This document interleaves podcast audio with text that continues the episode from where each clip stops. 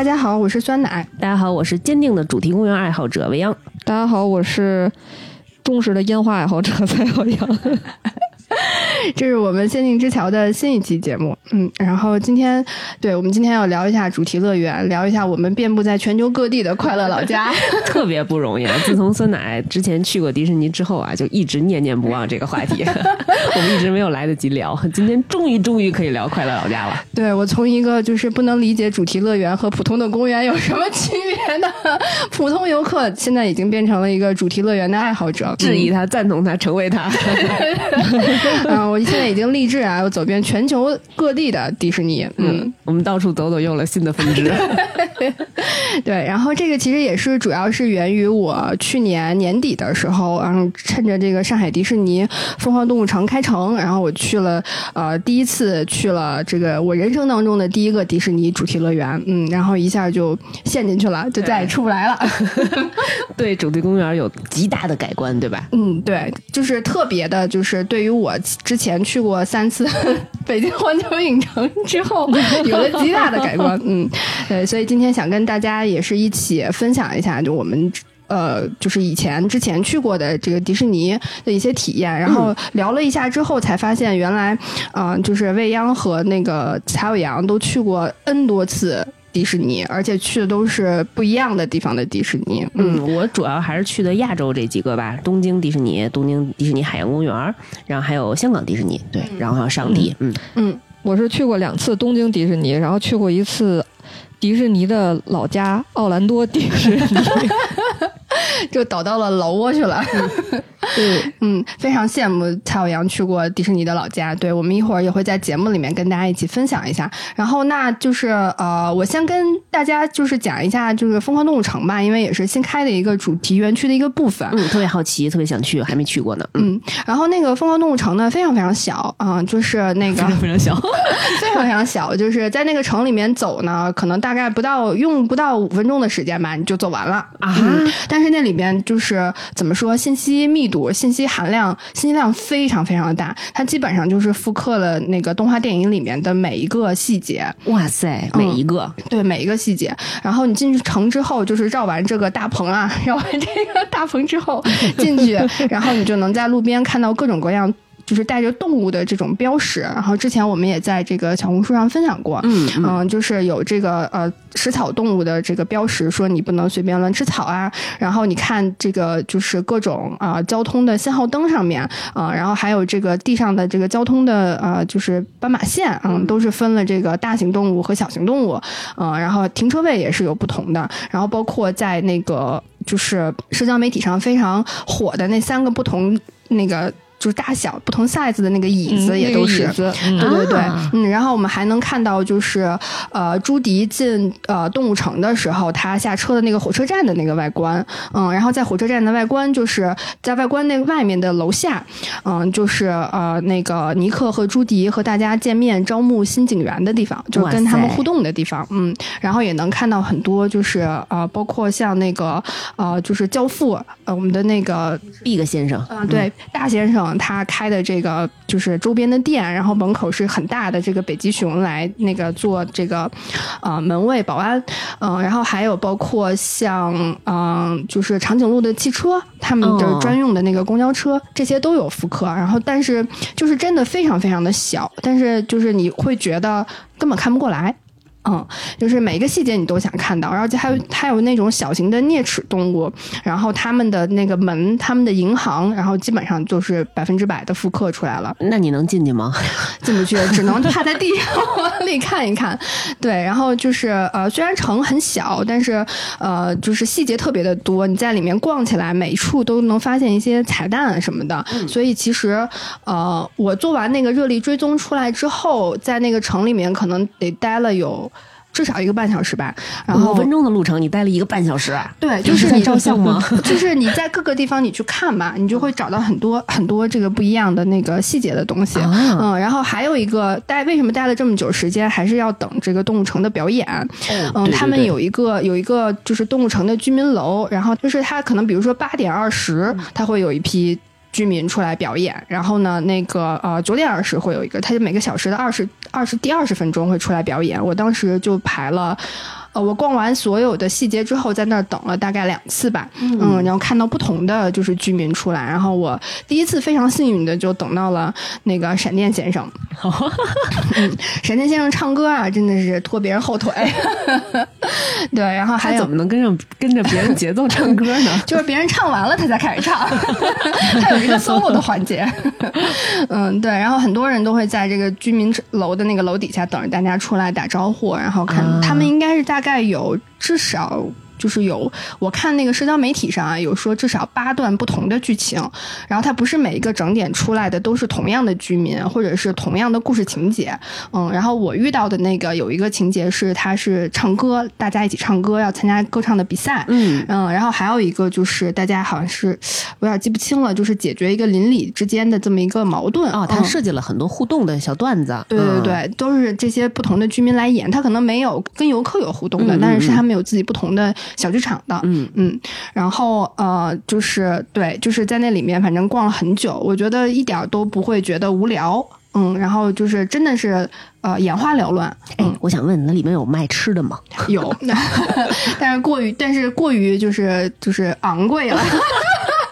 然后我你买了那个大棉花糖嘛？就是那跟大冰棒似的那个，好像听说是个棉花糖的那个吃的。啊，对，但是我没有买那个，好像那个不是在外面，就是他他卖吃的地方都是其实是在那个路边街边的小摊的那种感觉。那个大的棉花糖是要进到商店里面去买的，好像。哦嗯，然后那商店也是排队排很长，所以我就没进去。然后，但是跟我一起去的一个那个朋友呢。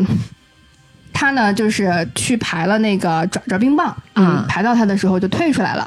我问他你怎么退出来了呢？你为啥排不买？到他的时候退出来了嗯。，你为什么不买呢？然后他说太贵了，我实在是买不起，我就想拍个照，但是人家跟我说不买就不能拍照，然后就退出来了。我说你怎么好意思退出来了呢？我说我，他说我戴着口罩呢。哎哎，我能问一下多少钱吗？那冰棒？那个冰棒是呃六十还是八十，我忘了。嗯，就是很小的，就是大家在网上看到的那个，其实就是一个就是手掌的大小，大概是那么那么多。那狐狸可真能赚钱呐！对，但其实说是伊利兵工厂的。这段是不是得掐了？这也不知道是算人家植入广告，还是算 diss 人家呢？嗯，对，然后还是特别特别有意思的，就是这个是整个城的它的这个建筑啊，嗯，然后它有很多小的细节，很多呃，就是设计精心的这个小剧场的互动在里头，嗯、然后动物城里面它那个园区里面。只有一个游乐设施，就是我们看到的那个，就是在网上看到的热力追踪。嗯嗯，然后热力追踪其实讲的就是我是新招募的警员，嗯，然后我要和这个呃那个尼克和朱迪一起去抓呃。东奇羊就是冒充夏奇羊，随着他们跟着那个尼克和朱迪一起出动，然后去抓捕他。嗯，在抓捕的过程当中，就是会看到就是很多这个呃电影里面的很多人物和一些细节，包括我们还看到了这个就是自然俱乐部里面没有穿衣服的。就是练瑜伽的大象跟河马，然后它是一个呃很刺激的设施吗？还是那种就是一个坐一个小车去看故事啊？呃，它其实呃，你要说刺激，那肯定不是像过山车的那种，或者是海盗船的那种刺激，但是也非常的就是带感。它其实就是一个呃。就是就是一个，它的路面全部都是平的，我不知道我不知道那个专业的术语是什么哈，嗯，它应该是有一个专业的一个就是这种这种游乐设施的类型，好像是暗黑骑士还是什么，哦。嗯，然后但他 但对我来讲，好像上一次在环球影城那期节目里头好像讲过，嗯嗯，对，但但对我来讲非常就是。呃，意外的是，非常惊喜的是，就是一般我们会看到你坐这种小车，它其实应该是有一些轨道的，嗯它完全没有，啊。它就是平路，就是你看不见嗯对，嗯。平路，然后车在上面开，然后速度很快，它有各种各样不同的这个呃故事的景别、哦场景，你可以去去穿起来，然后去追捕这个东西羊我觉得要是坐着车特别沉浸的话，其实也还挺刺激的。啊，是挺刺激的，就是它有一段就是带入你就是那个警察，就还挺刺激的。我觉得，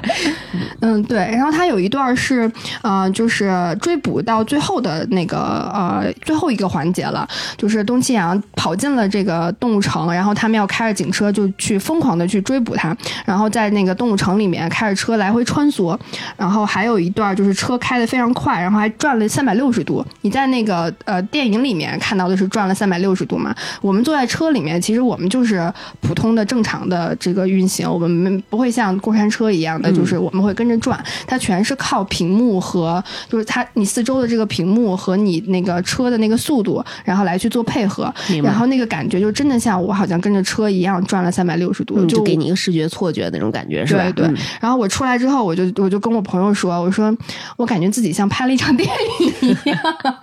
就是非常的刺激，嗯然后呢，非常非常的好，呃，就是有意思，嗯、然后所有的人物都出来了，然后最后那。那个他还会在就是要出去的时候，他会有一个呃尼克和朱迪做的那种啊、呃就是人偶，但是那个人偶就是呃，它不是像外面就是有这个演职人员扮演的，它是那种就有点像，我不知道应该怎么说，就有点像木偶，但它不是那种木偶提线的，它就是自己在那可以动的，然后。做的那个呃质感非常的真实，就好像你是在看那个电影里面的这两个这两个警员，然后会停了很长一段时间，这两个警员告就是在夸你，你做的有多棒啊，你帮我们一起抓到了东西啊。然后我记得我那一场大概是停了有差不多一分钟的时间，听他们跟我们讲，然后你就有时间可以去看他们就是制作的那个细节，嗯，然后你就看那个毛非常的细腻，非常的真实，然后他们所有的动作，然后包括眼睛，包括嘴巴，然后和这个嘴型和你的这个旁白去配合，也都非常非常的巧妙，就是非常的统一一致。嗯，这个应该肯定是给迪士尼乐园单独制作的一段动画了，对吧？嗯嗯嗯片子里面肯定没有。嗯，片子里是没有这个剧情的，嗯，就专门是对这个主题乐园去做的，所以我就觉得非常的惊喜，因为毕竟嘛，我不是一个主题乐园爱好者，我以前没有见过世面，对，然后做完这个热力追踪之后，就觉得，嗯、不愧是迪士尼，就不愧是造梦的地方，嗯，然后我们出出来之后，就是二话没说又做了第二遍。嗯，然后那个让我想起来我小学的一些 玩过山车的时候的这种体验。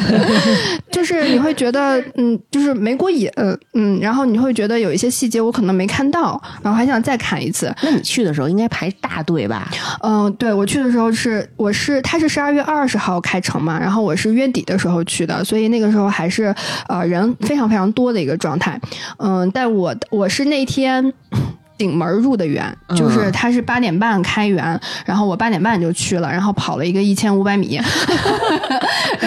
直冲 直冲凤凰动物城。所以，呃，我们入城的时候，因为去的早，嗯、入城就是人比较少，嗯、入城他可能大概花了三十到四十分钟左右，嗯、然后排这个第一次排第一遍呃热力追踪的时候，可能也是花了四十到五十分钟，嗯、然后第二次再排就是。可能也是差不多的时间，但是就不会觉得等待有那么久了。嗯，我还想再说一下，就是，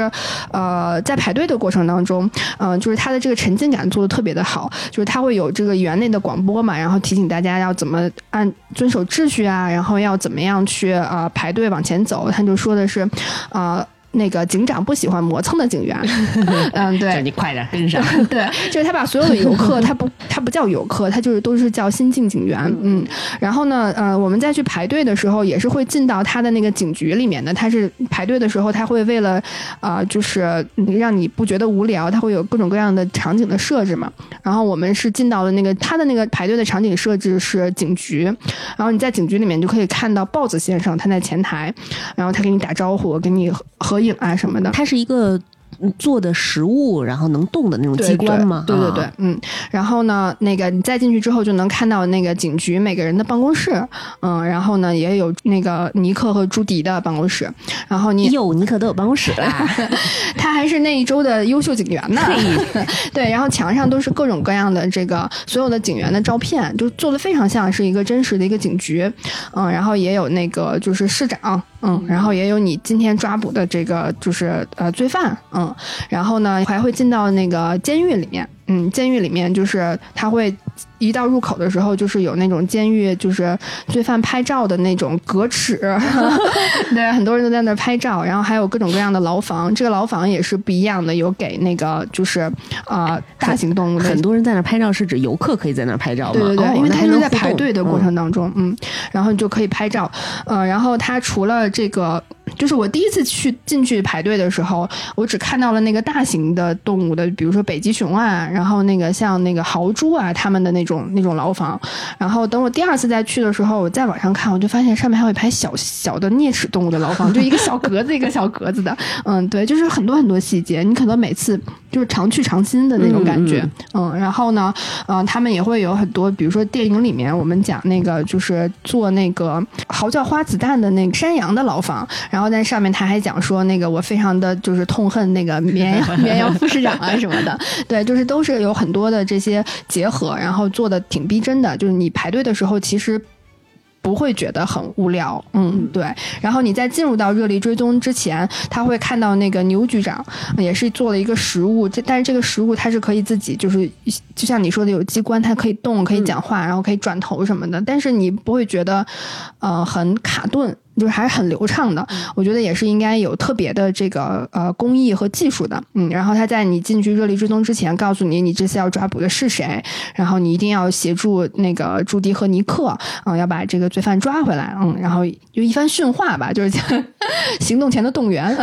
对，然后我们然后再进到那个真正就是你可以看到那个热力追踪小车的那个地方，就排队的最后的环节了，然后那个最后的环节就是我们去的时候，其实就是已经发生了那个小孩跳车的那个事情、个事情之后后了是吧？嗯，然后我们也是在那个就是上车之前，他有一面墙上面贴的那个警示，就是说请把小孩放在中间坐。嗯，对，然后也是觉得就是，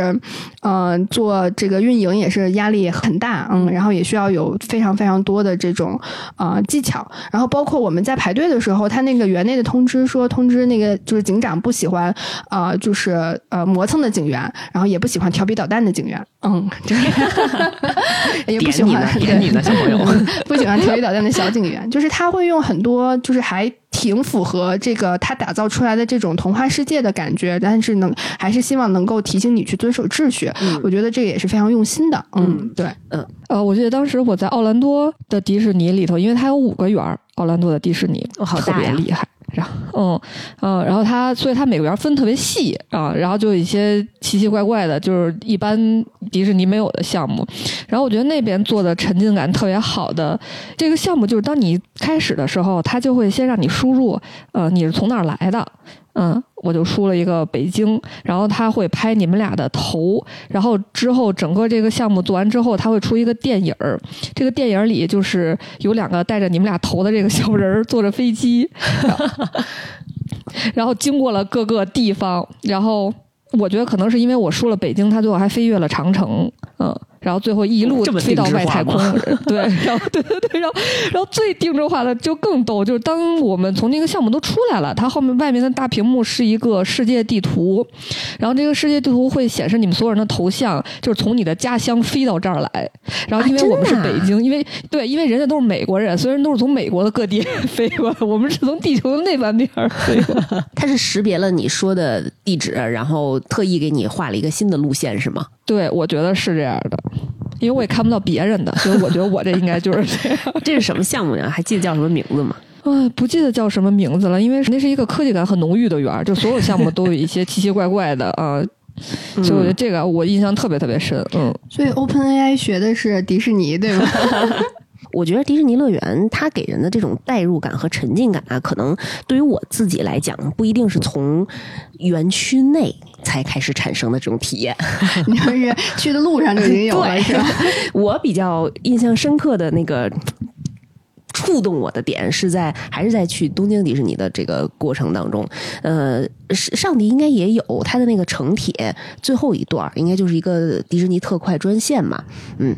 我记得印象非常深刻的是，我在去东京迪士尼的这个路上啊，最后一段是坐这个特快专线啊。当然，这个专线就做的很好看，可能就两站地，它的那个扶手啊，然后整个那个窗户啊，做的都是米奇头的那个样式。但是我最打动我的一点是，当我坐在那个地铁上，我往下看，我路过了一个停车场，这个停车场里面用那种呃尖头的那种路障拼成了一个迪士尼头。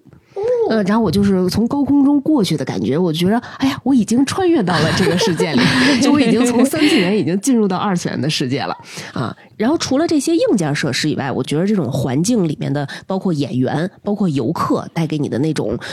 共情的气氛，是能让你更融入这个环境的一个不可或缺的一个因素啊。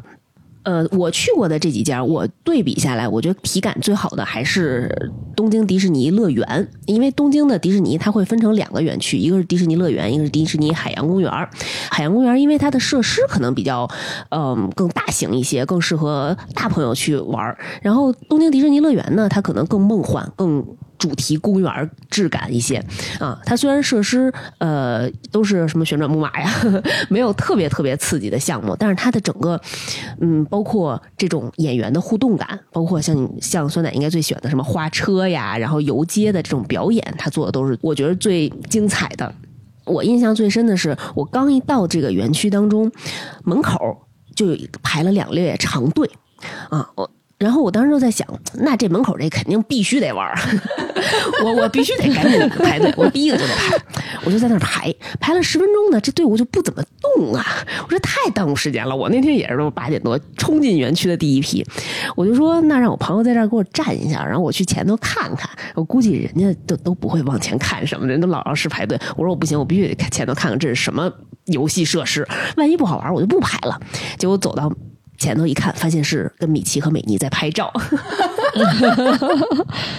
是的，每次拍照都是排大队。对，然后我就想，不行不行，不要用这些迷惑我前进的 方向，我要直奔那些游乐设施。嗯，呃，说这些，其实我是觉得整个它里面的园区细节做的都非常到位，还有这种气氛啊。我当时记得看过一个华特迪士尼他的采访，它里面其实是讲到了说，呃，为什么迪士尼能给人这么大的梦幻的感觉？呃，因为他讲，当细节无懈可击的时候，你就会开始相信这个梦是真的了。嗯，迪士尼先，呃，华特迪士尼，他会把他的乐园的建筑细分成四个级别。最初初级的细节是可以远观的那种城市的轮廓啊，远远你就能看到这个梦幻的城堡。嗯，第二级近一级的细节是做出大致的车道和植被，有这种感觉吧？就是你会觉得这个里面这个园区它是一个真实的城市啊，它有它的。适宜的温度，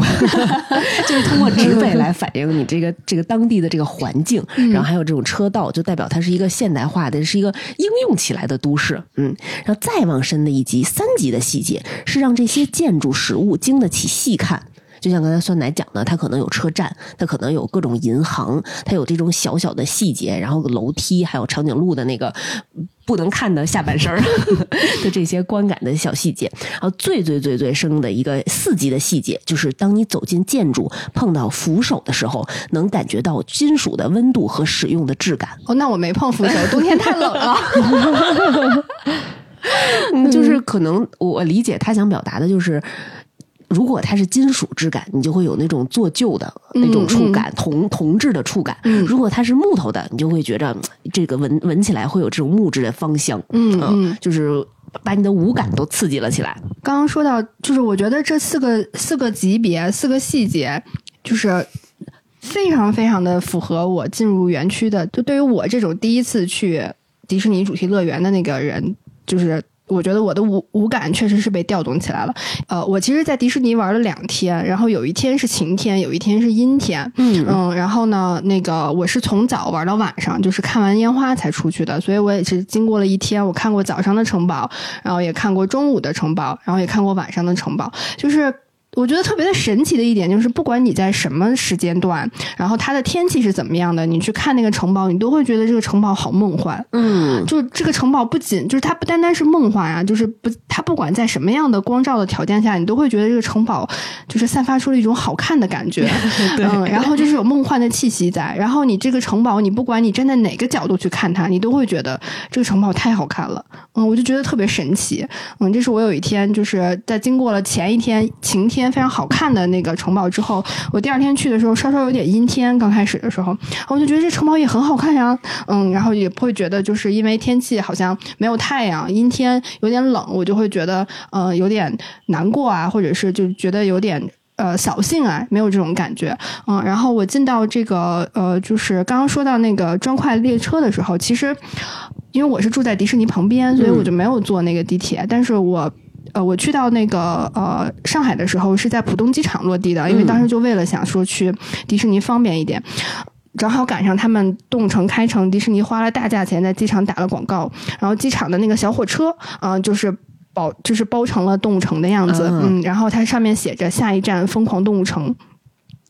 然后我就觉得，就是电影开演了。对对对，就是你你到了上海，你就已经进入到他给你铺设的这个，就是这个童话的世界里面，就已经开始给你有各种，就是你可以可以接触到你的那个渠道里面，就是我们讲什么 touch point，就是你的接触点上面，他就已经开始给你去造这种氛围了。嗯嗯，然后就是确实这个氛围造的非常非常的好啊，因为我上了小火车之后，我在机场上了机场的小火车之后，站在我后面的一个人说，呃，他是。在那个车厢里面看到了那个字写的，说是下一站疯狂动物城，他就说了一句下一站是疯狂动物城，然后我就特别自然的接了一句，我说下一站才是，那下一站再下吧，因为我根本不认识他，然后我也完全没有就是就是我说这个话的时候，就是根本没有过脑子，就是下意识的接的，然后就是。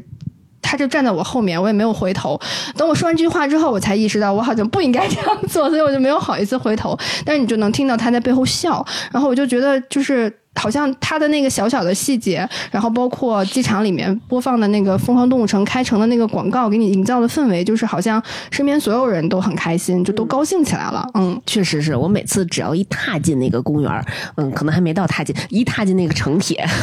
或者如果是去别的城市的话，一踏到 一踏进那个别的城市，我就觉着嗯不一样，我已经开始做梦了。所以我特别不喜欢进主题公园的时候，还有人给我发工作相关的消息。我现在在世界上最快乐的地方，别逼我抽你。哦，但是我在我在迪士尼还是打了一个工作电话的，但即便是那样，我都会觉得就是好像工作电话没有让我觉得那么痛苦了。嗯，然后我现在要出去 cosplay 一下我上班的人设，是吧？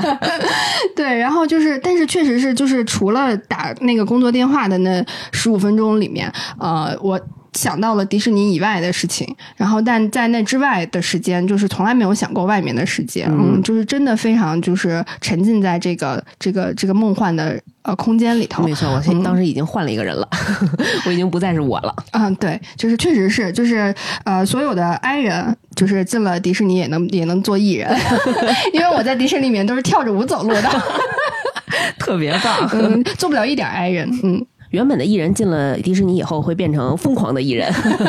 我记得，我记得我第一次去那个东京迪士尼的时候，然后我我坐在一个小火车下面的一个树荫地方乘凉，然后我手里举了一个鸡腿儿，然后就一边品尝了这个昂贵的鸡腿儿，一边看着我头顶一个小火车过两分钟就呜呜呜驶过去一遍，然后每次驶过的时候，呃，都会有一个呃列车长，然后冲着下面挥手，然后火车上的。乘客也冲着下面挥手，然后我都会特别激动的冲着他们嗨，我也我也挥过手，我也挥过手，我以为你冲他们挥着你的鸡腿呢，可能有几次是拿着鸡腿挥的，嗯。而且我觉得当时，我觉得最逗的是，我上次去东京迪士尼那个海洋那边的时候，就哦，海洋那边的酒店特别好，因为它就建在园里，就是你下楼就是园中心。然后，所以当你离开的时候，你就会经过那个酒店那个楼，从那个楼那儿一个洞穿过去。然后那时候天已经黑了嘛，晚上走的时候，然后我发现就是住在酒店里的人都把自己的房间。黑灯，然后用自己的手机跟外边的人挥手再见，然后每一个路过对，然后每一个路过那个楼的底下的游客们也拿出手机用那个灯闪，就是双方都在和对方再见啊，我觉得特别有意思，嗯，感觉世界连接在了一起，嗯嗯，这一刻我们都是迪士尼的人物，对，然后我还是我第一次一起造人浪，就是在迪士尼里边，就是。在奥兰多迪士尼，他有那种演出的时候，然后大家都坐在有一点像广场上的那个地方去观看嘛，然后大家坐着也没什么意思，然后就开始造人浪，造各种人浪，就是越来越快的，越来越慢的，然后太喜欢了，哦，就特别开心，嗯。嗯，就是感觉进了迪士尼没有任何包袱了，嗯。嗯，嗯，偶像包袱也没有了。啊，大家戴着各种各样的帽子，而且我后来发现，就是越奇怪的帽子，大家在里面越喜欢。除了这些就是非常具有沉浸感的设计和体验之外，其实呃，主题乐园里面呃还有非常大的一部分就是游乐设施，嗯，然后我这一次其实真的是，我觉得要不是因为来到迪士尼，我是没有办法这样突破自我的，就是我玩了非常刺激的，就是呃游乐设施，就是我觉得那个应该是比过山车还刺激的，我玩了呃就是那个嗯、呃我玩了创极速光轮。呃，我其实之前去之前我是不敢玩那个项目的，嗯、因为我听大家说都非常非常的刺激，我就觉得我这这坐在这个过山车上喊不出来的人，这心脏一定会难受死的。然后我就我就没有，就当时没有这个设想，嗯、但是我去玩了抱抱龙，抱抱龙就是《玩具总动员》的那个乐园里面的一个就是比较大型的设施，它是有点像呃海盗船那样的，就是脑子一热就去玩了抱抱龙。呃，虽然抱抱龙也就是也很刺激啊，因为它其实。荡到最高点的时候，基本上就是已经是垂直的九十度了，嗯、那个失重感非常非常的强烈。然后，但是玩完了之后下来之后，我就觉得就这，天晴了，雨停了，你又觉得你行了是吧？然后我立刻就有了自信，然后拉着我朋友说：“走，咱去玩那。”那个创极速光轮，因为那两个就挨着嘛，很近，然后我们就就就排队就进去了，嗯、然后上到那个就是进到它的那个，就是它是其实是一个像摩托一样的那个设施，然后你是要趴在那个上面的，然后我们两个趴好了之后。我就觉得，我说这安全措施有点少啊。然后我朋友说这不会甩，这不会甩出去吧？后来我就觉得，就是也没听说过出事儿嘛。我说这肯定没问题。然后过了一会儿，就开始有工作人员开始检查每个人是不是都按照那个就是安安全要求都已经做好了。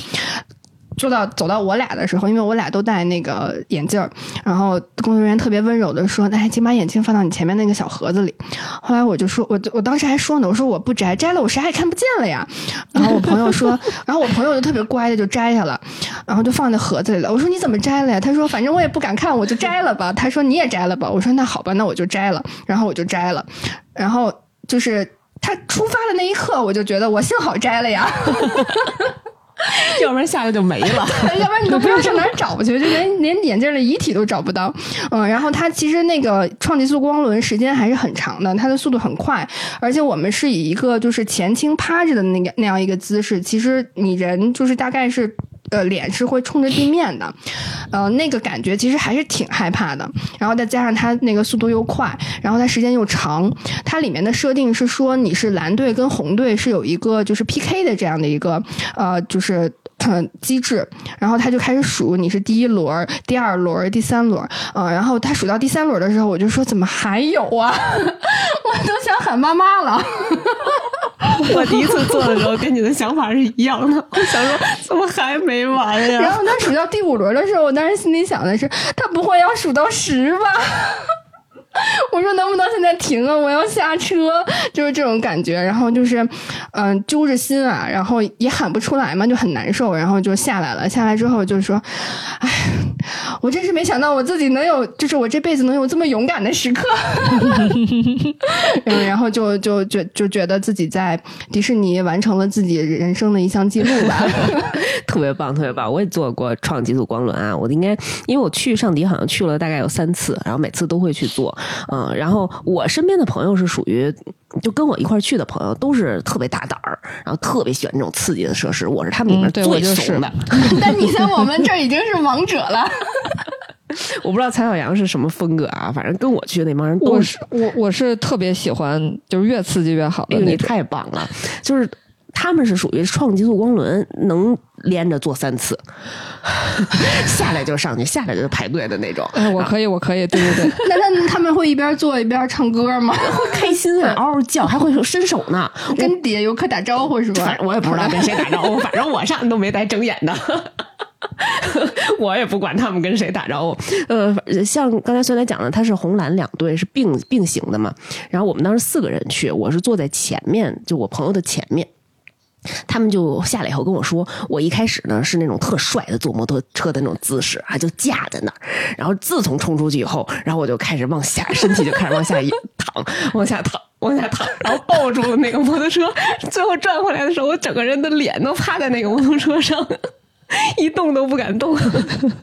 我朋友坐下来之后手就受伤了，因为他所有的力气，因为他很紧张嘛。哦然后呢那个你趴着的时候，他其实是没有什么安全带护着你的对对对，所以就是人很自然的就是会把所有的力都放到手上，然后去握着那个那个把，然后下来之后说手受伤了，骨折了。太惨了。哦，没有骨折，他就是用夸张的修辞啊，不是真的骨折。他说我觉得我的手骨折了。哎，那你知道吗？就是创极速光轮这个设施其实是降速过三次。什么？就是他最开始迪士尼上海迪士尼刚开园的时候，它的速度特别特别快。因为我有朋友就是一开始就去做过，就是他是那种可能跟蔡小阳一样，就是特什么那种刺激的项目都敢做。他第一次做完了以后就觉得他有点心慌。就是因为这辈子我都没有听过他说“心慌”这两个字儿，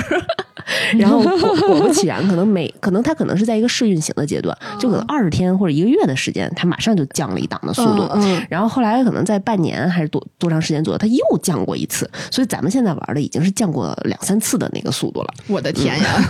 可想而知，最开始的时候你冲出去，可能眼镜儿确实可能不止眼镜儿飞了，别的都得飞掉，灵魂也已经飞走了。蔡小阳做那个创极速光轮了吗？创极速光轮我好像没什么印象，应该是做过，但是我印象最深刻的是那个惊魂古堡。我印象为什么深刻呢？然后这惊魂古堡啊，我当时是在奥兰多和我老公一块儿去的时候，因为他就特别。就不能做这种刺激的项目，对。然后我们俩当时约定的是，我们俩当时约定的是，只要这个项目它不存包，他就上去和我一起去。这是一个非常好的衡量标准。对，因为像那种什么过山车，肯定都是要存包的，对吧？是这个不存包，然后他也不知道是啥，反正我们俩就进去了。进去之后，首先我必须得说，那个工作人员特别沉浸。我们当时那一排排队，他不是有好几个电梯可以去嘛？然后我们那排那个工作人员是一个女生，然后她还是那种金色的，都是发白的那种头发。就有点哥特的那种感觉，整个人。嗯然后她还会有自己的，给每一个就是上去的每一波人都说一些自己的特别逗的话，比如说我到我们那儿说大家都坐下，系好安全带，因为工作人员要检查你的安全带是不是弄紧了嘛，他就会说请大家拉安全带，我们就拉。他又说请大家把手都抬起来，然后我们就双手都举起来。他说好，现在挥一挥手，然后我们俩挥一挥手，然后他突然说你们看起来真傻，就是后面这两句他自己讲。但是他表情特别严肃，你知道吧？就好像那个古堡里的管家那种感觉啊。哦然后后来我们就开始，然后我们上一波是大家都弄好了之后，他说好尖叫吧，然后他就关门了，大概就是这样。所以我觉得他特别可爱跟。大家简单透露一下，这个惊魂古堡是一个什么设施？玩什么的呀？哦，这个它是个跳楼机，跳楼机不存包哦，，它是对，因为跳楼机是直上直下的。然后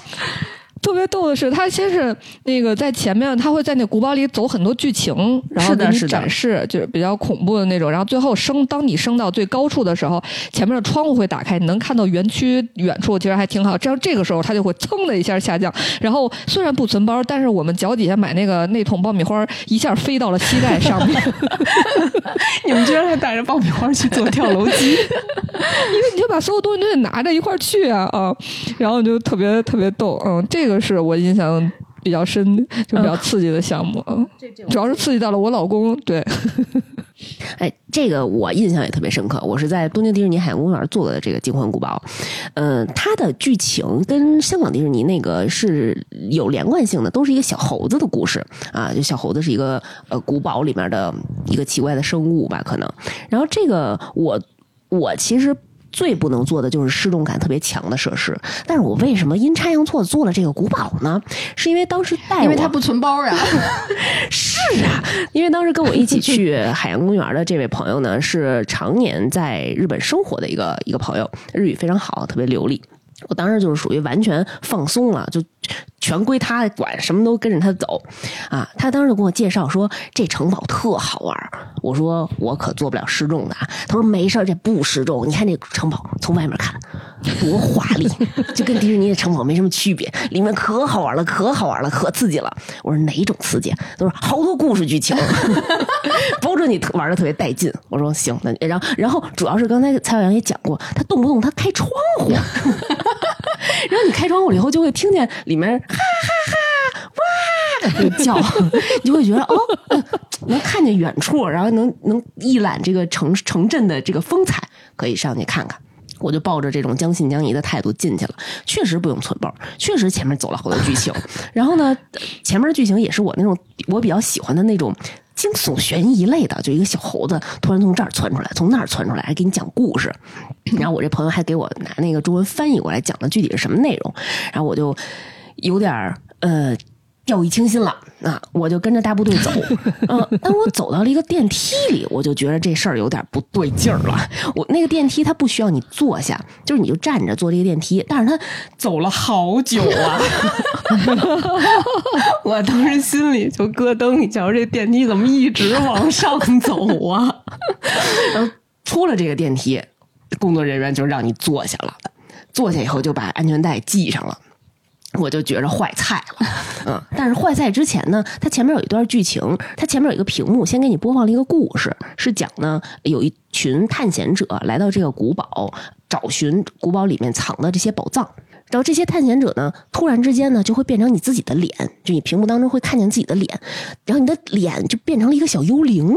就变成一个魂魄，然后就飞走了。然后这个时候，那个小猴子突然冲出来说，类似于跟你说了一句再见吧，然后 把门一关，然后就把你相当于从电梯上踹下去了。嗯，然后你这个时候你坐的这个设施就轰就一下下去了。确实再见吧。再见。呃，我中间发生了什么，我现在是不知道的。一闭眼一睁眼，反正就过去了。但是从一闭眼一睁眼又回原地了。反正最后就是他会有抓拍嘛，嗯，有照相。我反正看见我那个照片，就是双手死死的抓住前面的那个把手，然后 眼睛闭得紧紧的，然后咬着牙，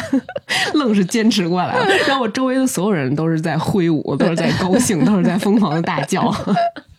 嗯，这就是我被我这个朋友骗了，跟这个朋友生气了一年。那你跟跟蔡小阳老公一样啊？我再也不信不用存包就可以做的这种设施了。哎呀，虽然这个跳楼机我不是特别害怕，但是确实有一个小项目啊，着实吓到了我和白马啊啊，居然还能把你吓到，还是小项目。啊！对，因为我和白马当时一起第一次一起去的东迪嘛，然后进去之后，好多大项目都在排队，我们俩就一路往前走，说：“哎，咱就找一个。”就不排队的啊，看着还不错的。我们俩一看，哎，有一个白雪公主啊冒险旅程不排队。我们俩说这个项目肯定非常的 peace and love，对吧？白雪公主是不是？我们俩就坐上那个小车，就跟着进去了。没想到她是哪段呢？她是白雪公主被后妈赶到森林里，猎人追的那段。你知道她为什么不排队吗？哦，特别可怕，因为它里边全程黑。哦，嗯我知道了。就是你对于可怕的定义不是我那种 设施的刺激，是这个感官上的恐怖，是吧？对，因为它里边全程是黑的，然后它就是出现的都是什么老巫婆呀，什么留着药的那个干锅呀，然后什么毒苹果呀，还有人在追你，还嘿嘿笑呀，然后把我们俩给吓的，我们俩就出来了。我们俩第一次去迪士尼的第一个项目，然后我们俩出来站在外边就在想说。这就是传说中的迪士尼，这就是传说中给小朋友们开心快乐的迪士尼。这是黑暗格林童话，是吧？对，这个项目也太可怕了。好刺激！我这个我还真没玩过，我下次要去尝试一下。这种然后我们俩就，去了旁边那个旋转木马，对，就玩儿。起码是露天的，能看见马在哪儿，是吧？啊，对，但其实就是类似鬼屋的，是不是？嗯，我觉得有点类似，因为香港迪士尼有一个呃，跟刚才我们说的那个惊魂古堡是呃一个 IP 的那个设施，应该是叫幽灵公馆，也是这么一个小猴子，你是。坐在一小车上，那小车嘎吱儿嘎吱儿嘎吱儿往前走，然后一路上呢，可能也有幽灵啊，然后也有那个大虫子啊，各种这种的追你，然后还给你吹小凉风儿，然后还能上去滴水滴到你脖子后头，嗯，反正有这种恐怖像的。嗯，大家进去之前最好先做个攻略啊，可以在网上稍微查一下这是一个什么设施，做一下心理建设。做一下心理建设。嗯，哦，但是，呃，但是我觉得迪士尼做这类的，就是游乐设施还挺真的很用心思。嗯刚刚蔡小阳和魏阳讲的都是这种恐怖向的、惊悚类的嘛。然后我在上海迪士尼做了一个非常呃，就是温和的，我做了那个《维尼小熊历险记》啊嗯，然后呢我好想去做那个 对，就是就是当时是我我们玩累了。嗯，然后我们也那个就是还没有能进到那个就是室内的可以看表演的那个时间段，然后我们说就是看了看哪个不排队，发现维尼小熊这个不排队，我们就说那我们进去歇会儿吧。嗯，然后我是我就是觉得就是这非常低龄啊，嗯，非常低幼的一个项目，就能有多好玩啊？我就没抱任何期待就去了。然后他也是那个小小车，然后往前走，然后就是讲说维尼呃有一天这个蜂蜜吃完了，嗯，然后呢要去大森林里面找蜂蜜。做的真的非常的逼真，就是呃那个有这个风吹着，他有一天晚上就是下大雨了，还有闪电有雷，然后他还需要去就是呃过这个小河，然后还有这个溪谷，就是你这个会往就是有点像那个。就是非常低幼版的激流勇进，嗯，它有一个小坡起来，嗯嗯，然后配合着那个剧情，嗯，然后他在那个天气晴的时候，在这个森林里面找的时候，你可以听到鸟的这个叫声，嗯，然后呢，那个就是基本上。就是它两边的场景，还有呃，就是故事剧情，呃，都是结合在一起的嘛。然后那个轨道其实没有很宽，就是像我这样的大人伸一伸手，其实就是可以摸到旁边它制的那些景儿，比如说树啊，啊、或者甚至跳跳虎啊什么的。然后你就觉得，就是我真的是没有抱任何的，就是期待进去的，但是就觉得非常的治愈，嗯，做的非常非常的逼真。就是你进去之后，你可能嗯没有想怎么样，但是你做着做着，你就跟着他进入到他的那个世界里头了。嗯嗯，我觉得就是连这种嗯、呃非常低幼的项目都能够俘获像我这种老阿姨的心，我觉得 我觉得迪士尼真的特别厉害。啊、我在这里就不得不再提一下环球影城的神龙大侠，那是个啥呀？因为 因为因为我进到就是我朋友要去去做维尼小熊嘛，后来我就说那不就跟神龙大侠一样吗？然后发现进去之后，进去之后完全不一样，嗯。然后我在我在上海迪士尼还遇到了另外一个类似神龙大侠的项目，就是那个加勒比海盗，嗯嗯，当时也是哦，我超喜欢加勒比海盗，对我当时因为加勒比海盗也是坐船嘛，然后走那个剧情，然后我那个我那个朋友就是他第一天就想坐，但是我们就是呃排的比较密，就没做成。后来第二天他说我我还想坐，我说一个神龙大侠你为啥老想坐？然后进去之后发现啊、呃不是神龙大侠，就是也是做的非常非常的好。对对对，他走的剧情，还有你那种嗯体验的质感，然后感觉是那种冒险的旅程。嗯，对，然后他配合了那个杰克船长特别真实，就像一个真的人站在那儿给你唱哦，一样。对，嗯，真的特别特别像，就是我就说怎么能做的这么像，而且就是迪士尼啊它它在那个园区里面，其实有时候杰克船长也是出来会和游客互动的嘛，然后那个呃演职人员也长得非常非常的像，没，错没错，嗯，是顶级的 cosplay 了。嗯，对我做那个那个加勒比海盗的时候，呃，因为它是一个就是。就是有点战争的那个那个剧情嘛，然后就是在海上，大家会互相开火，然后真的就着火呀，有炮就是有炮弹哦就是炸到那个那个水里面，我就说，哎呀，这真的是嗯大场面。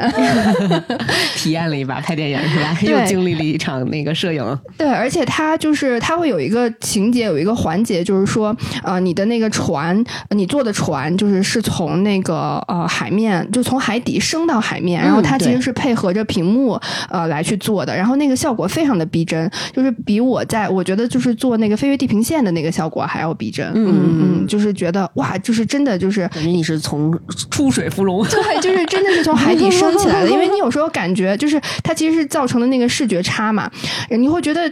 你那个水面也在上升，也是跟着一起往上升的，但其实完全没有动，就觉得好神奇，又度过神奇的一天。我还做过一个挺有反差萌的萌嘛，不知道怎么形容这个定义，就挺有反差感的一个设施，是在香港迪士尼，它里面有一个设施叫呃灰熊山极速灰熊山极速矿车，我不知道你们有没有人玩过啊，就是。嗯，它的介绍啊，说是充满西部风情的灰熊山谷，一个寻金小镇，是呃一群小灰熊带你展开穿山历险，然后在那个寻金小镇上，嗯，惊险刺激的冒险。我一听灰熊小山，那应该就是那种呃，跟七个小矮人小矿车似的那种感觉，应该也不用存包吧。应该是一种不用存包的项目，然后我当时就跟朋友去了。这个前半程呢，确实没有我想象的那么夸张，就是它确实是一个过山车，啊，也挺快的。然后它开到中间吧，就是大家都以为它要结束了的时候，然后突然从前面就走出来了一个小熊，当然是机械假的啊。这小熊呢，对，就就嘎吱嘎吱嘎吱，全是嘎吱，走到了那个你你们那个视野中间，然后突然就是侧转过来头，然后给你们挥了挥手，然后往下哐叽一摁了一个按键。然后你这过山车就倒着走了，就倒着比正速还要快，就感觉是一个二倍速，然后倒着呜呜呜呜又转回去了。反正当时吓了我一大跳，因为我以为 结束了，我觉得我安全带都要解开了，幸好没解，幸好没解。我手反我手反正已经离开那个把了，猝不及防的就给我甩出去了。嗯嗯，那个挺刺激的，挺厉害的。对，大家如果要选择玩的话，做好心理准备啊。就是往往回倒的时候，跟跟人家说停一下，先让我下车。对对，主要没有这个心理预期。嗯，然后说完比较刺激的，我特别想问你们，每次去迪士尼的时候，玩没玩过《幻想世界》里面的小小世界？我觉得小小世界虽然是里面好像 给曹阳激动的，就是我觉得啊，它虽然没有任何的，就是感觉。可能是里边最无聊的项目，但是每次你坐上那个船，穿过小小世界，你会变成世界上最快乐的人。没错，这个形容真是太美妙了，就特开心。先大概介绍一下小小世界，它是一个呃坐船环游的一个项目，全程你不需要任何动，就在一个小船上，然后在一个小河上漂。然后呢，它里面是呃没有任何真人的表演，全都是那种机械做出来的，呃，全世界各个民族的那种小。人偶，然后再给你用他们当地的一些语言，穿着当地的服饰，然后给你呃唱歌跳舞啊，然后这么一个过程大概五到十分钟吧，没具体数。然后你你会看到，就比如说像中华民族这种五十六个民族的这种各种服服饰，就都也会有会有一些中华民族这种服饰展示。然后大部分的国家的服饰、民族服饰，它都会有一个呈现。然后呃各种肤色，然后。各种样貌的小朋友都手拉着手，一直在唱歌跳舞，感觉非常非常的温馨。为什么要提到这个呢？我不知道，嗯，我们的听友有多少人看过《老友记》啊？呃，有一段特别经典的剧情是讲他们几个人在分享各自的时候的那个一些奇怪的场所。然后当时主角 Rose 就说，他跟他前妻最夸张的一次是在迪士尼的小小世界里。说是说是因为有一次他们的设施坏了就停下了，然后他们可能无聊吧，然后就想寻一下刺激，然后就在某一个小撮小朋友设施的后面降降降降降来着，对，然后然后说就被那个就是迪士尼禁止这辈子禁止入园了。就是可能这个这个设施恢复之后，然后他们可能没穿好衣服吧，反正就被人发现了。就突然在梦幻的环场景下讲了这么一个降降降降的故事，给我印象非常深刻。真是刺激啊，特别特别刺激。然后说回来，说回来有点跑题。我为什么要说小小世界呢？是因为小小世界它其实很有代表性，它代表了华特迪士尼对于这个呃梦幻乐园它的一些设计的理念和初衷。呃，去过的朋友可能能感觉到，就是整个小小世界里面的这些人偶啊，穿着上百种不同民族、不同国家的服饰，呃，很烧钱。说实话，就是制作成本应该会非常非常高。当时这个小小世界的服装设计师就问华特迪士尼：“咱们这个设施预算有多少？上限是多少？”然后华特迪士尼的回答就是：这里做事不能从钱出发，你只要考虑如何设计出每个年龄层的女性都要想穿的衣服就可以了。哦，是是不是被触动了？对，就是这种没有预算的这种，就非常的打动人。嗯，对，因为还有一个让我非常感动的点，就是华特迪士尼他自己啊，觉着呃，建筑师其实是只能带给他建筑的设施，但是梦想家。是可以创造乐园的，所以他们的迪士尼乐园的这个 engineering，对对对对对，他们叫他不对，他不叫这个词，他叫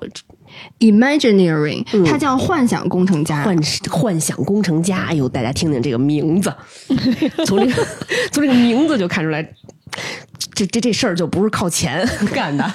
当时也有一个幻想工程师啊，曾经向他们的这个创意总监问过这样问题，就是说，除了这种玩乐设施，迪士尼还有什么呃深更深刻的意义吗？他得到的回答是这样的：他说，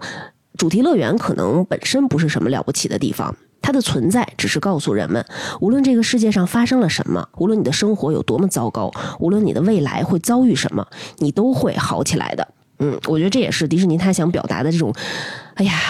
对于灵魂的治愈，比嗯，可能比精神科医生 还要有用的一 一种方式。然后，当我记得当一九六六年华特迪士尼先生离世的时候，CBS 晚间新闻啊，他的悼词是这么写的：他说，华特迪士尼相信每个大人心中都住着一个小孩儿，而华特迪士尼做的就是让每一个大人也能带着好奇逃离现实。就是其实之前呃，我不知道大家有没有看过，就是迪士尼的一个纪录片叫《幻城故事》，嗯，它的这个英文也是这个 The Imagineering Story，其实就是讲的迪士尼乐主题乐园背后到底呃都有这些这些幻想工程师到底是怎么去把这个一座座主题乐园建起来的。然后里面刚刚讲的，比如说像那个呃小的各个民族人偶的衣服，嗯，然后啊包括华特迪士尼它最终的这个最初的初衷，嗯，其实都在那个纪录片里面有。展现，然后大家可以去看一看，我觉得还是呃很有意思的。而且你看到他们这么用心之后，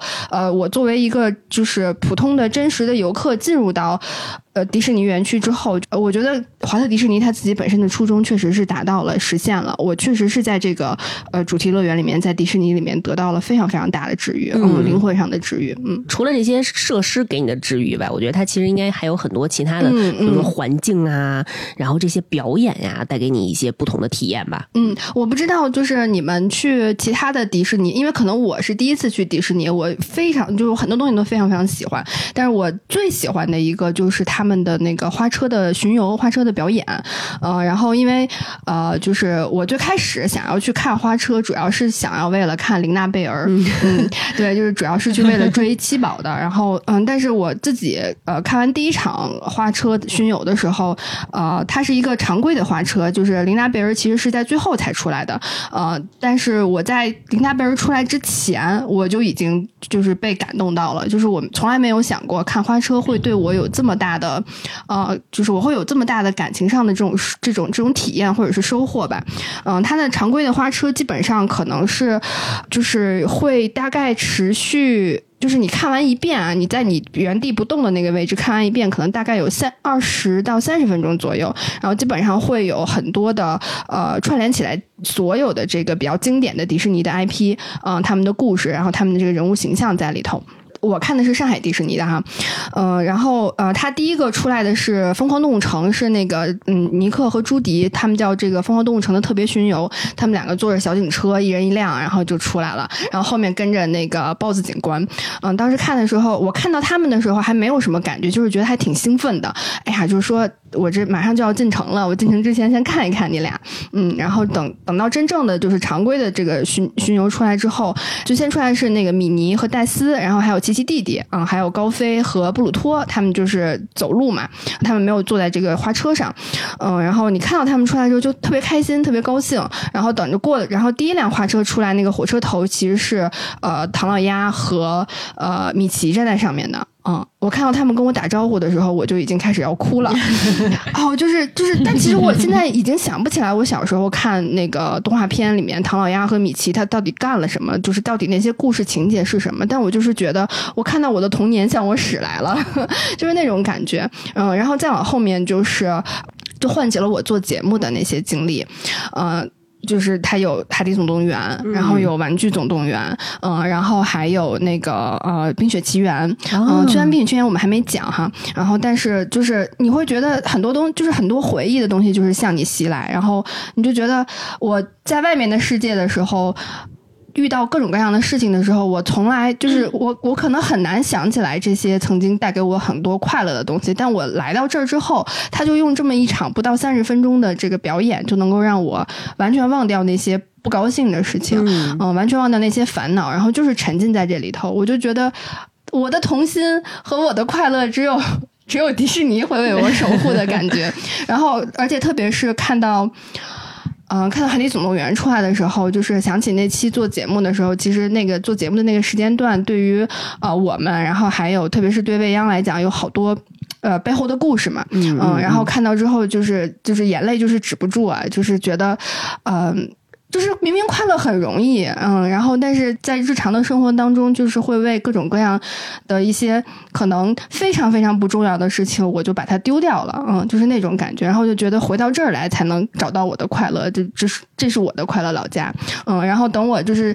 正哭的就是不行了的时候，然后七宝出来了，然后我就开始欢呼了，我就开始大叫了，嗯，就是你能感受到就是。怎么说？就是有的时候你在日常普通的生活当中，其实，呃，大家的情绪是被要求，呃，是要做一个情绪稳定的人。然后你可能没有那么多的，就是大的这种起起伏伏，可能很难有很多的机会去非常呃外显你的这些情绪上的感受。嗯，但是在就是迪士尼看花车的那三十分钟的时候，我就觉得。我好像很多东西都得到释放了，嗯，我就觉得身上的每个毛孔都打开了，嗯，然后呃，就是我把我的情绪都释放出去了，然后同时我还能获得这些啊演职人员给我的就是反馈，嗯，特别积极的反馈，然后就是就是第一天那个。布鲁托就跟我击掌了，虽然我根本不记得他他到底都都演了些什么，他到底是一个什么样的人物，但是他跟我击掌了，我真的真的就是非常的开心。然后那个刚开始的时候，呃，我的朋友其实他因为他会有一些就是不穿人偶的演职人员，就是一些伴舞啊什么的，嗯，然后可能他们走过去的时候，呃，就是人群当中就会嗯比较平静，嗯，可能不会像看到那些 IP 人物那么激动。然后我就是还还是。努力的跟他们挥手，然后我跟那个我的朋友说，我们要平等的爱每一个演职人员。然后我的朋友就说，那我也挥手。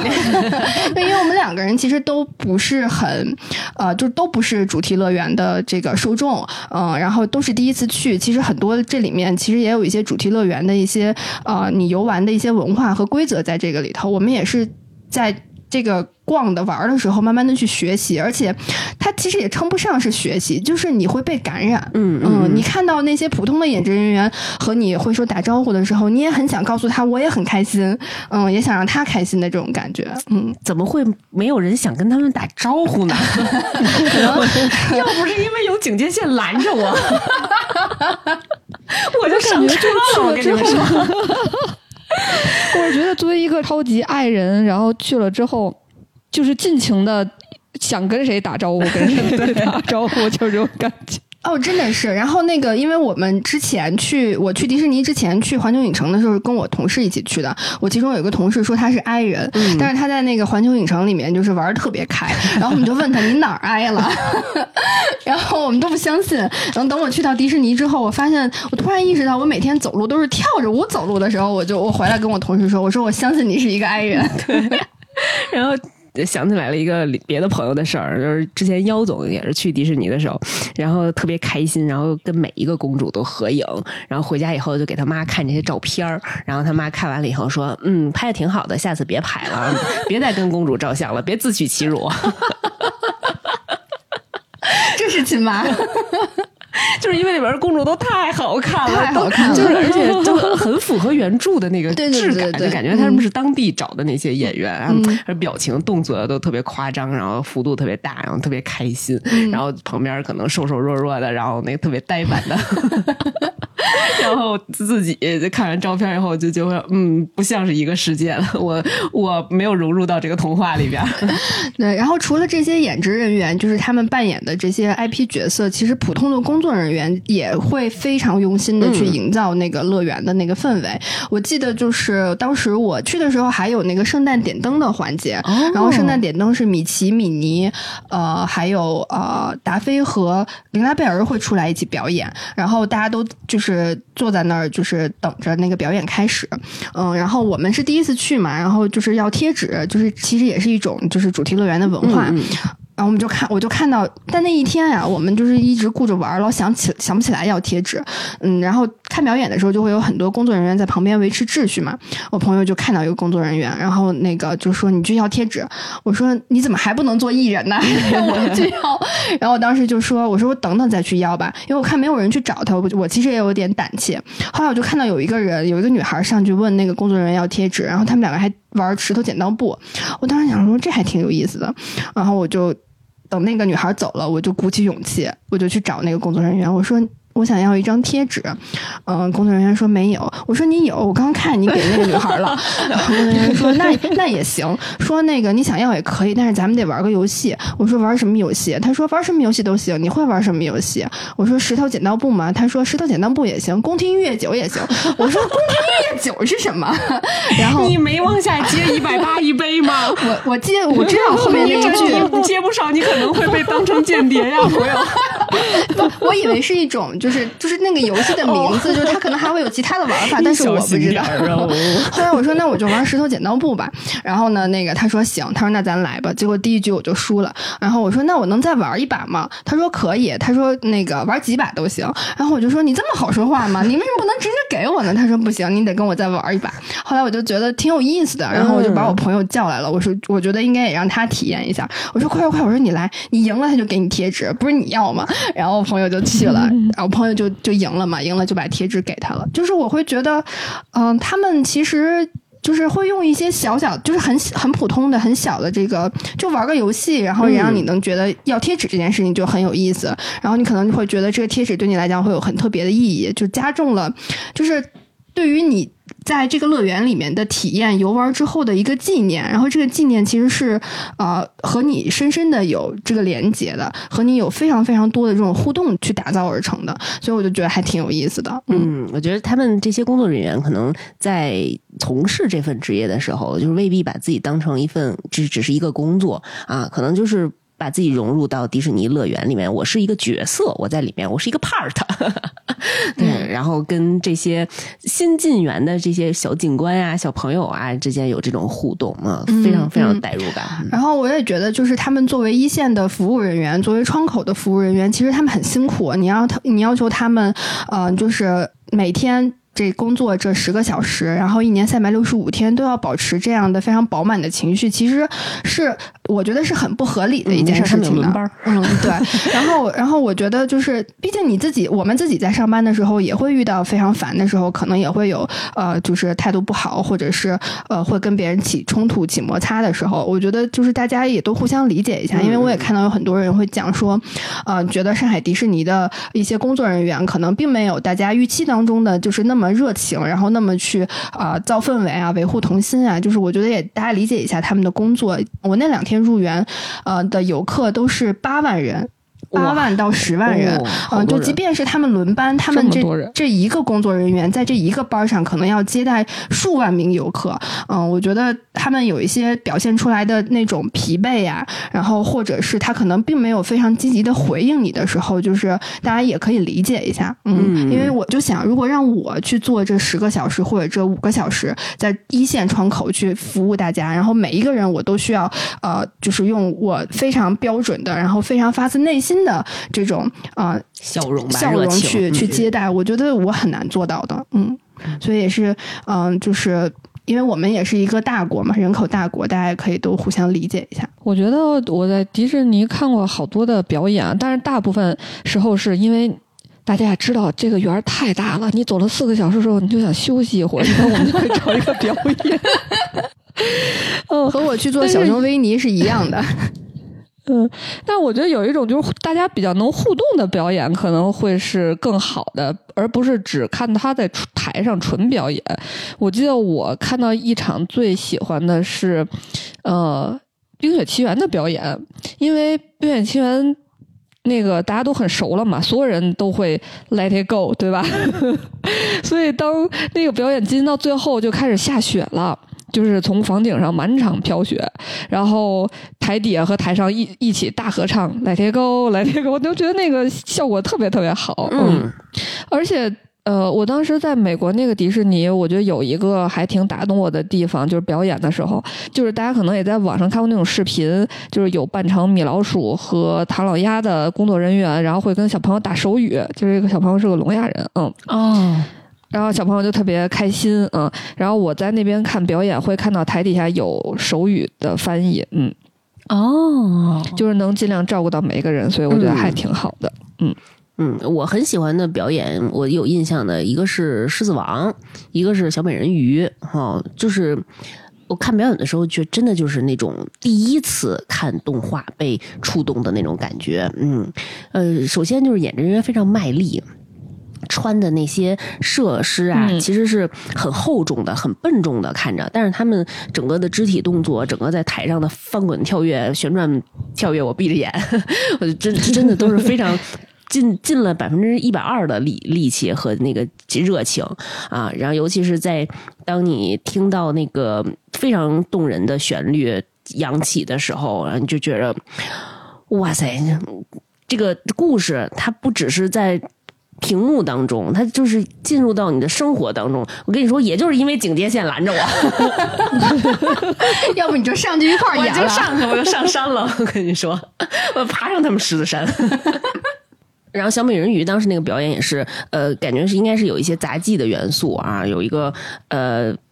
呃扮演小美人鱼的那个演员应该是在空中吊着威亚，然后坐在那种高空的秋千上，整个在呃厅内有旋旋转，然后随着它的旋转可能飘下来一些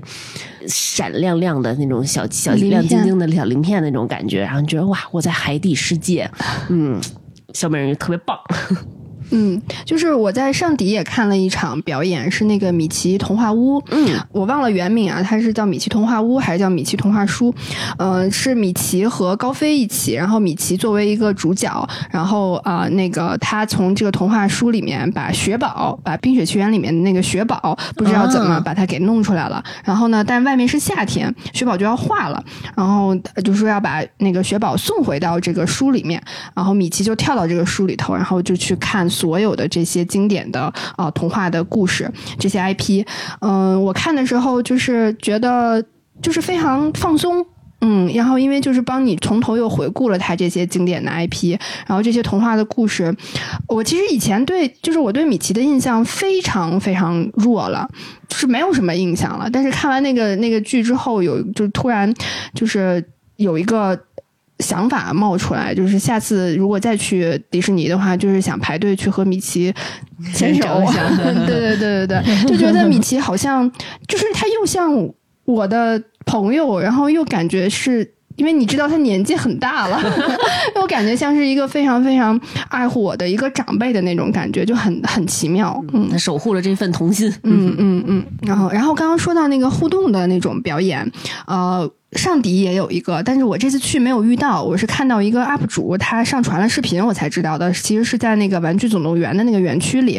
嗯，他们士兵会。呃，在这个呃，你可能要碰运气，好像是中午的那个时段，然后会在玩具总动员的园区，呃，做一个互动型的表演。这个表演大概就是那个长官，然后训练士兵军训，然后他会从围观的这个呃游客里面挑选几个游客上来，然后一起做一个互动的表演，然后就是让大家去做一些军训的，就是士兵的一些动作，然后但是他们会用一个就是像。演相声像演那种情景剧的方式，就互相打岔。然后那个士兵里面有那个表现特别优秀的，也有听不懂话的。然后也就是对做一些比较搞笑的一些桥段。然后呢，那个呃长官他作为一个全场控场的这样的一个主持人，他也会去。就是跟游客互动，打打游客的茶，嗯，类似这种的，嗯，然后呢，呃，就是可能大概十到十五分钟的这么一个时间，我觉得还挺有意思的。虽然我没有遇到啊，然后，然后那个，嗯，它就是整体就是你能感觉，就是像刚刚像刚刚文阳讲的，就是好像。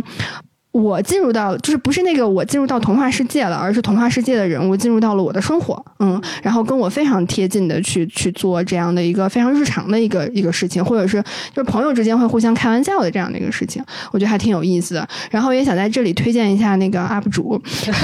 这个这个 UP 主就是呃，他他他的名字叫上迪美好一刻，嗯，然后我想说一下我为什么想推荐这个 UP 主，是因为。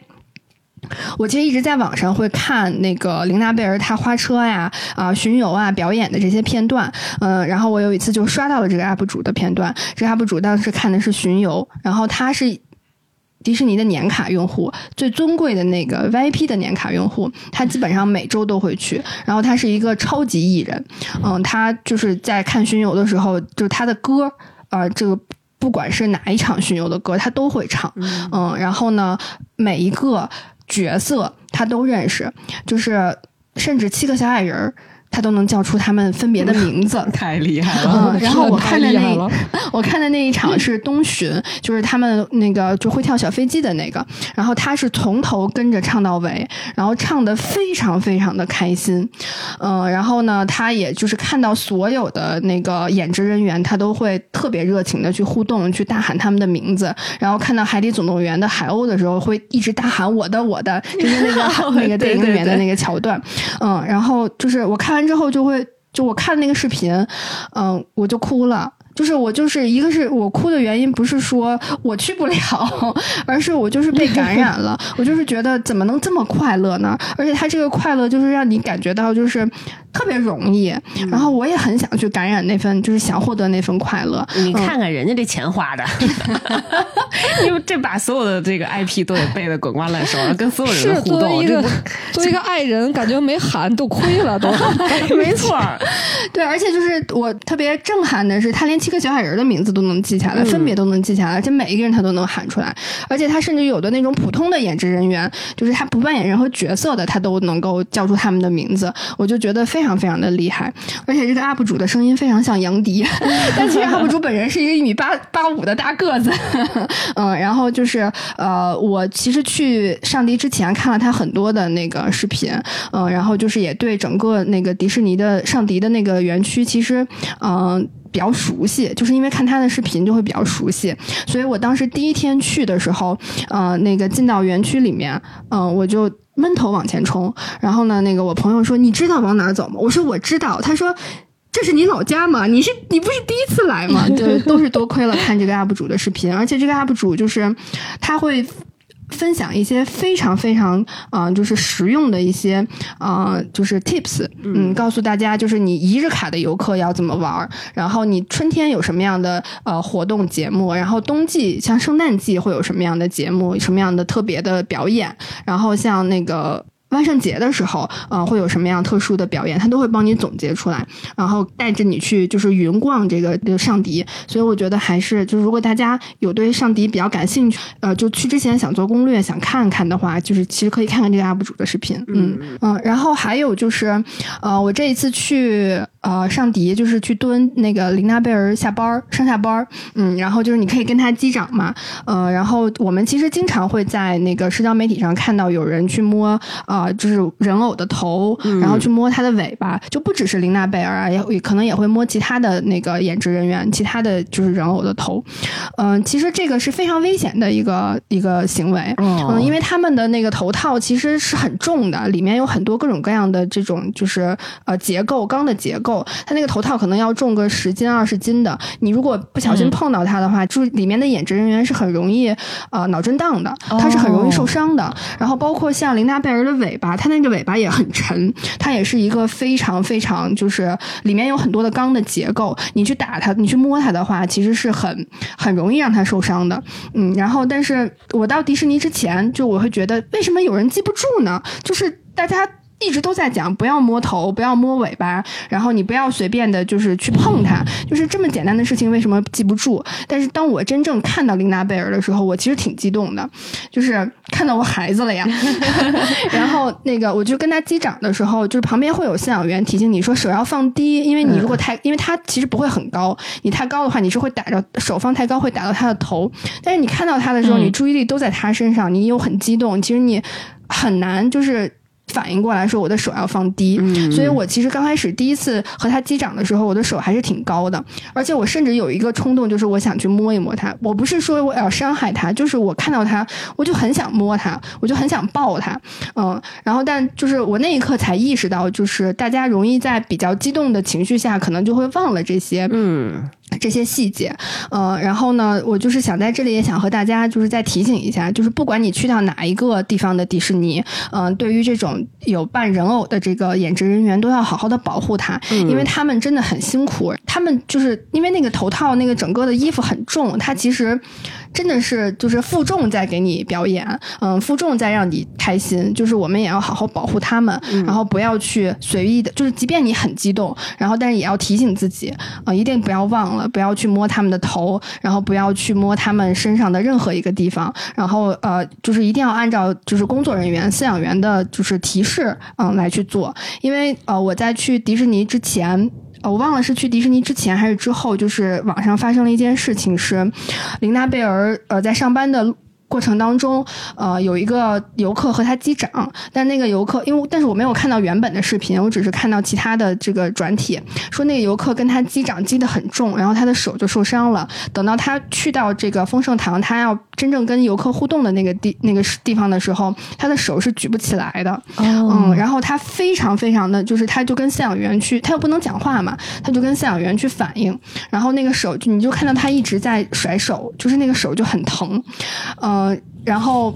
但是，一般遇到这种情况的时候，呃，基本上上迪的演职人员都是会坚持下来的，他不会说我就回去休息了，他就还是会坚持下来，就是去跟游客互动，因为游客排队的时间是很久很久的。呃，然后那天就是琳娜贝尔，她也是就是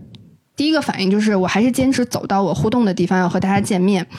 然后他是那个丰盛堂旁边有栏杆嘛，嗯，然后他可能是想平复一下自己的情绪，然后他就把手撑到那个栏木质的那个栏杆上面，然后就是背对着游客。